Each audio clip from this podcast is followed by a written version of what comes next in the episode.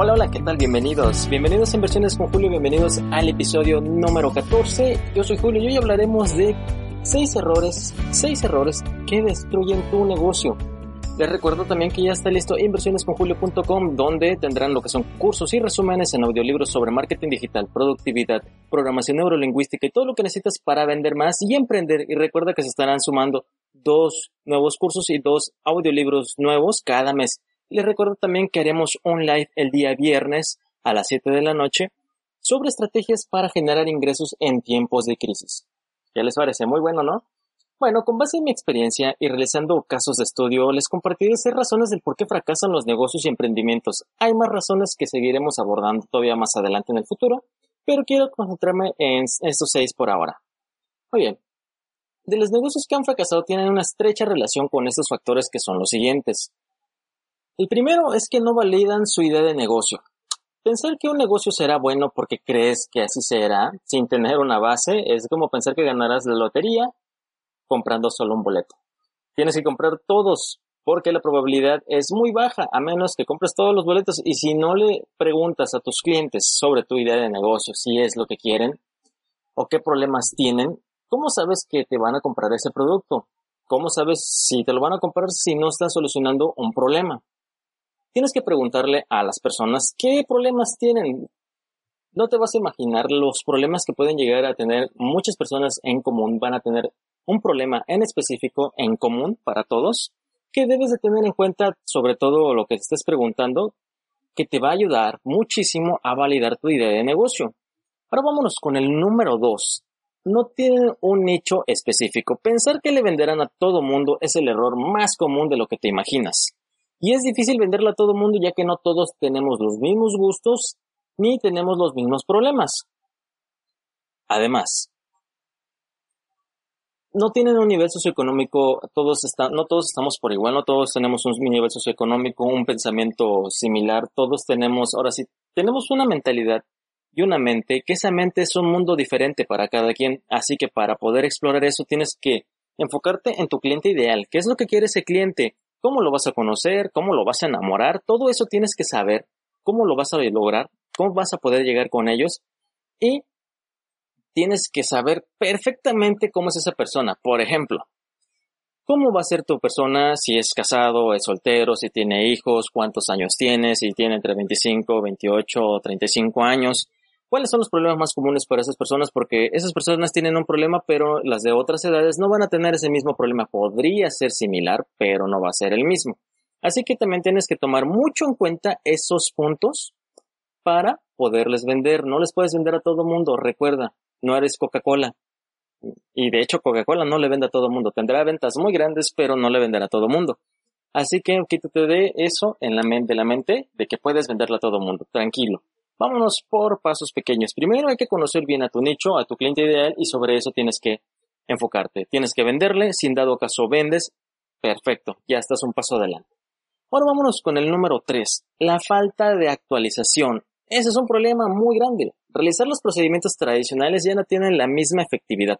Ya no podemos anotar nuestras ventas en nuestra libreta porque si se pierde la libreta no podrás llevar un control sobre tus ventas. Y ahora imagínate que si vas creciendo tu empresa, no vas a, no todas las empresas o no en los diferentes locales que tú vayas a tener, vas a tener, ahora sí, en cada local vas a tener una libreta porque te pueden hacer lo que se les llama el chanchullo, o sea, te, te pueden robar y dos, si en dado caso se pierde esa libreta o si tienes que hacer lo que son declaraciones o, fiscalizaciones, todo eso, no lo vas a poder hacer correctamente y vas a tener muchísimo más trabajo. Tienes que optimizar esos procedimientos. Optimízalos y te ahorrarás bastante tiempo.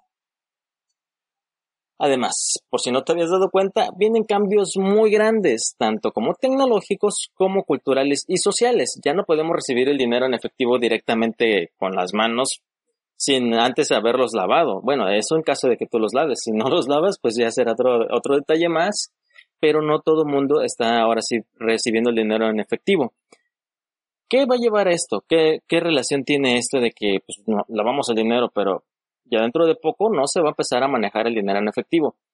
Vámonos a un ejemplo. China. China ya está manejando lo que es una moneda digital y ellos ya están trabajando para implementarlo y de hecho ya han hecho pruebas en diferentes ciudades pruebas beta antes de que sucediera todo esto, ellos ya tenían planeado eso, hicieron pruebas para ver qué tal reaccionaba lo que era la gente, cómo se adaptaba.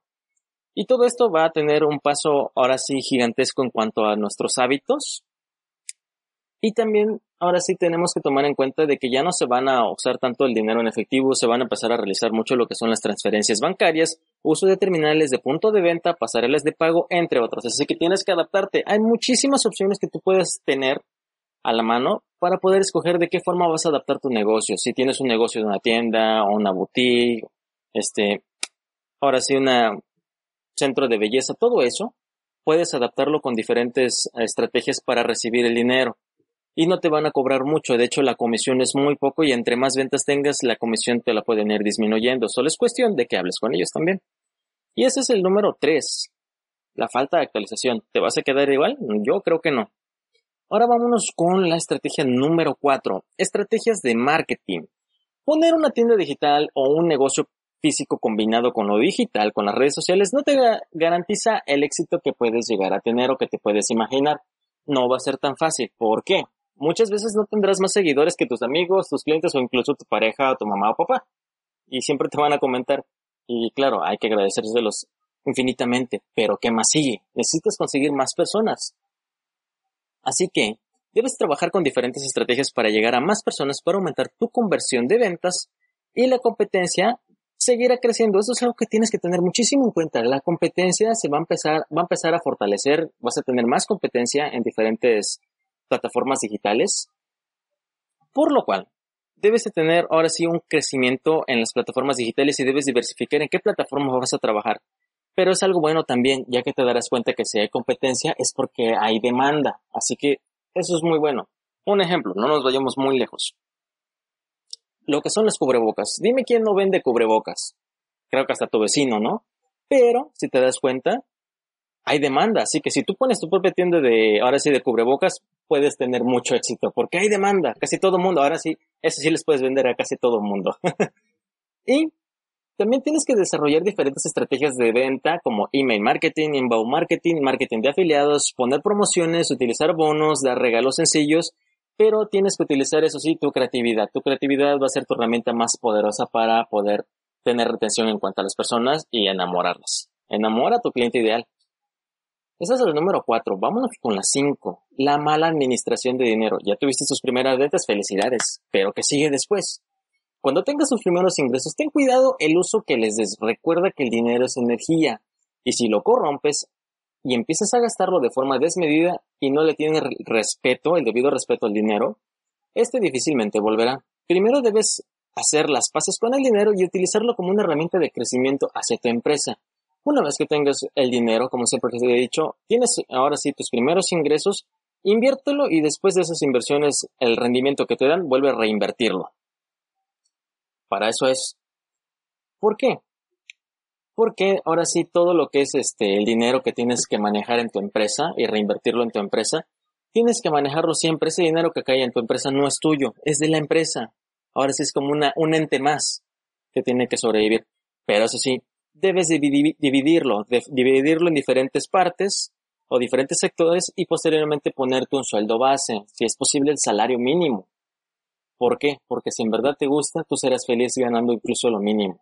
Así que hazlo, aplícalo, respeta el dinero y también administralo, aprende a administrarlo, ocupa archivos de Excel que te van a ayudar a administrarlo. Y si tienes dudas, pregúntame. Igual voy a estarles compartiendo diferentes formatos para poder administrar un micronegocio o tus propias finanzas personales te puede ayudar bastante, ya que si tú como, ahora sí como colaborador, empleado, administras bien tu dinero y llegas a tener lo que son ingresos pasivos y el día de mañana esos ingresos pasivos superan tus ingresos activos, serás libre financieramente. ¿Y que no quieres ser libre financieramente? Yo creo que sí, ¿no? Así que tienes que enfocarte mucho en eso. Ahora vámonos con el número 6, ya el último. No tener un equipo de trabajo. Un error muy común que siempre vamos a tener los emprendedores al momento de que queremos iniciar algo es que, lo queremos hacer todo, todo lo queremos hacer nosotros. No queremos ahora sí delegar a otras actividades y eso que va a tener como consecuencia de que no podemos estar en todas partes y al final nos vamos a terminar ahogando en un vaso de agua. Necesitas más personas. Eso sí, si no tienes ingresos o no tienes suficiente dinero para pagar a otras personas, trata de generar Por eso es como te digo, administra bien tu dinero. Teniendo una buena administración podrás pagar un sueldo más adelante. Pero trata de hacer las actividades que sean fundamentales. Porque si en un principio lo vas a hacer todo, toda la mayoría de las actividades, pero debes asignar y delegar a otras personas ese trabajo y deben de estar especializados en ese tema que vayan a desarrollar. Y recuerda, tú les vas a pagar, pero a cambio podrás concentrarte en otras actividades. Tú les pagas y te liberas de esa actividad. Claro, no te vas a olvidar de ellos, tú eres el responsable de esas actividades, pero vas a tener más tiempo libre. ¿Y ese tiempo libre en qué lo puedes convertir o en qué lo puedes invertir? Estas inversiones con Julio. Así que tienes que aprender a invertir tu tiempo. ¿En qué lo vas a invertir? En hacer otras actividades de mayor realce, de mayor peso, que ahora sí serían actividades nivel directivas de toma de decisiones, para que tú puedas tomar esas decisiones y esa presencia que tú llegues a tener va a ayudar a crecer a tu empresa, ya que no vas a estar ahora sí apagando fuegos todo el tiempo, no vas a estar dedicándole tiempo a actividades que sean repetitivas, donde tú pierdes lo que es ahora sí tu tiempo en eso y no puedas pensar en algo más grande. Te quedas ahora sí como el dueño de la tiendita, de que ellos quedan 10 años trabajando e incluso sin descanso pero siempre siguen haciendo eso y les preguntas qué más van a hacer y dicen, no, pues es que mañana tengo que seguir atendiendo la tienda. No se puede, tenemos que diversificar nuestras actividades, tenemos que delegar. Y debes de tener ese tiempo libre para que puedas tomar decisiones con la mente plena y no podrás si estás ocupado resolviendo los problemas mínimos. Y también ten en cuenta de que esas actividades que tú hagas, al final alguien más podrá hacerlos por ti y tú vas a darle trabajo a otras personas, vas a empezar a mover la economía. Eso es lo que necesitamos, mover la economía. ¿Qué les ha parecido estos seis puntos? Ahora sí son seis puntos muy importantes que debes de tener en cuenta. Y recuerda, si hay alguno que se me escapó, que estoy seguro que son varios, pero ahorita quería centrarme con esos, puedes comentarme abajo qué les pareció. Coméntenme qué les gustó, qué, qué, me, qué me faltó en cuanto a las estrategias, qué otras estrategias me faltaron para volver a hacer otro video Ahora sí, en la segunda parte, ¿de qué más podemos trabajar? ¿Y qué cosas son las que nos están fallando? ¿Qué actividades? Así que hay mucho por aprender todavía. Y me despido con una frase del fundador de Evernote, Phil Living, que dice lo siguiente. Hay muchas malas razones para empezar una empresa, pero solo hay una buena razón, y creo que sabes cuál es, que es para cambiar el mundo, para mejorarlo. Así que Cambiemos el mundo para bien, ayudemos a los demás a ser mejores y que eso sea tu aportación a la humanidad, ya que todos tenemos que aportar algo y qué mejor manera de aportarlo con conocimiento y apoyados a salir adelante. Este, esto es Inversiones con Julio. No olvides seguirme en redes sociales, en Facebook y en Instagram. Y les agradezco infinitamente sus estrellas en iTunes, sus me gusta en iBox, iBox, perdón, ya me dijeron que es iBox, en Anchor y también sus reacciones y comentarios en Facebook y en Instagram, donde estaremos subiendo contenido los lunes, miércoles y viernes. Y el día viernes estaremos hablando sobre cómo reaccionar ante esta nueva normalidad. ¿Te asusta o te emociona?